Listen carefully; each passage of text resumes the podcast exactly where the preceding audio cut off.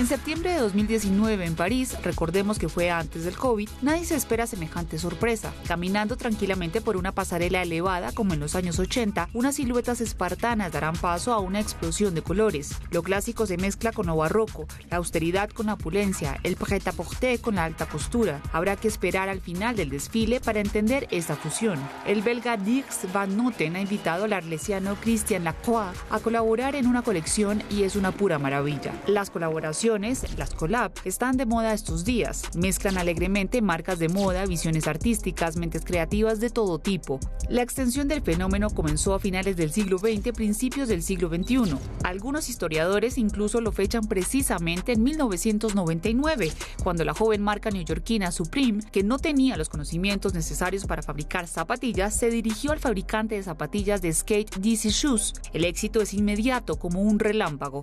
Las colaboraciones le prenden fuego a la moda. En primer lugar, me gustaría mencionar una marca que considero un caso de escuela, Prada, en su colaboración con Ralph Simons. Una de las campañas más recientes de la marca aborda la noción de novedad.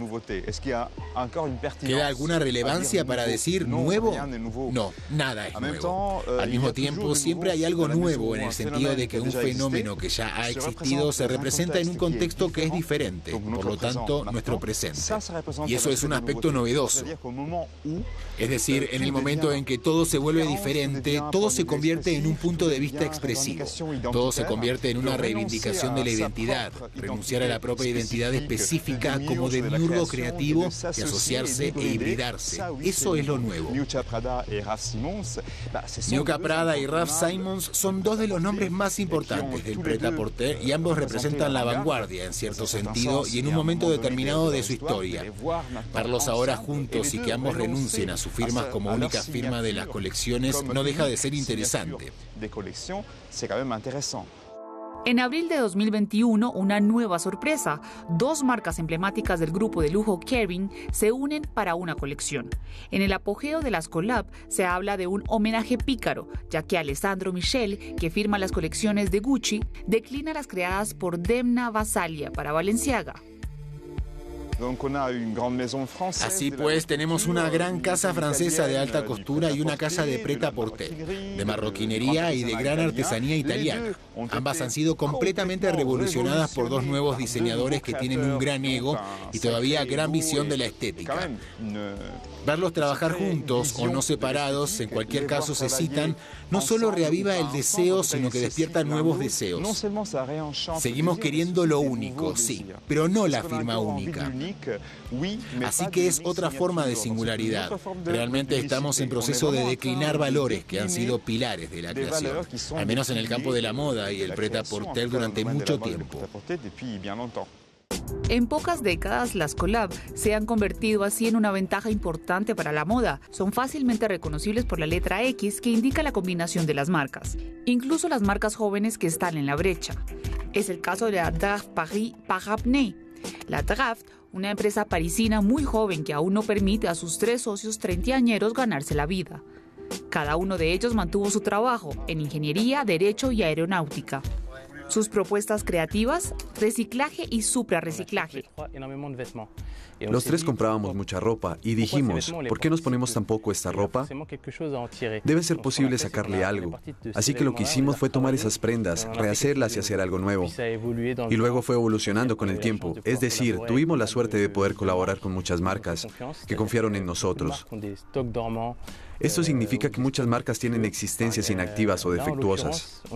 Por ejemplo, en este caso, estamos trabajando en un rodaje para una marca de trajes de baño llamada Apnea y empezamos con un stock inactivo, ya que era un exceso de existencias. Y al empezar con trajes de baño decidimos darle un giro para hacer algo más.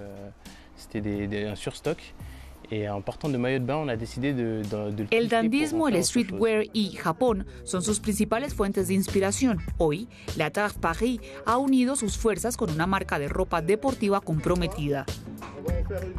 Así que se trata un poco de salvar el mundo, ¿no? Lo que es salvar el mundo, no lo sé, pero reducir nuestro impacto en el medio ambiente, eso es seguro.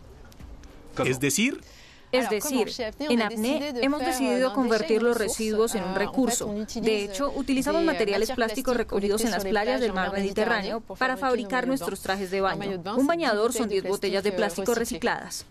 El principio de las colaboraciones hoy en día se convierten en la norma. Cuando conocí a la Draft Paris, me dije, hay que hacer algo con ellos, porque su proyecto de suprarreciclaje es genial. Y nosotros tenemos camisetas viejas, camisetas defectuosas, camisetas que ya no vendemos porque son de colecciones demasiado viejas. Y porque en lugar de tirarlas, no hacer algo más con ellas y que corresponda a nuestros valores, que nos hable. ¿Ninguno de ustedes fue a la escuela de moda o a la escuela de administración? No, ninguno de nosotros aprendimos sobre la marcha y seguimos aprendiendo hoy. Aprendemos en YouTube y a veces vemos nuestros límites y por eso tal vez, ¿por qué no volver a la escuela y tal vez entrar en la moda, no sé, un día? Todavía somos jóvenes, ¿no? Las colaboraciones no se distribuyen ampliamente, sino que se lanzan siempre en series limitadas.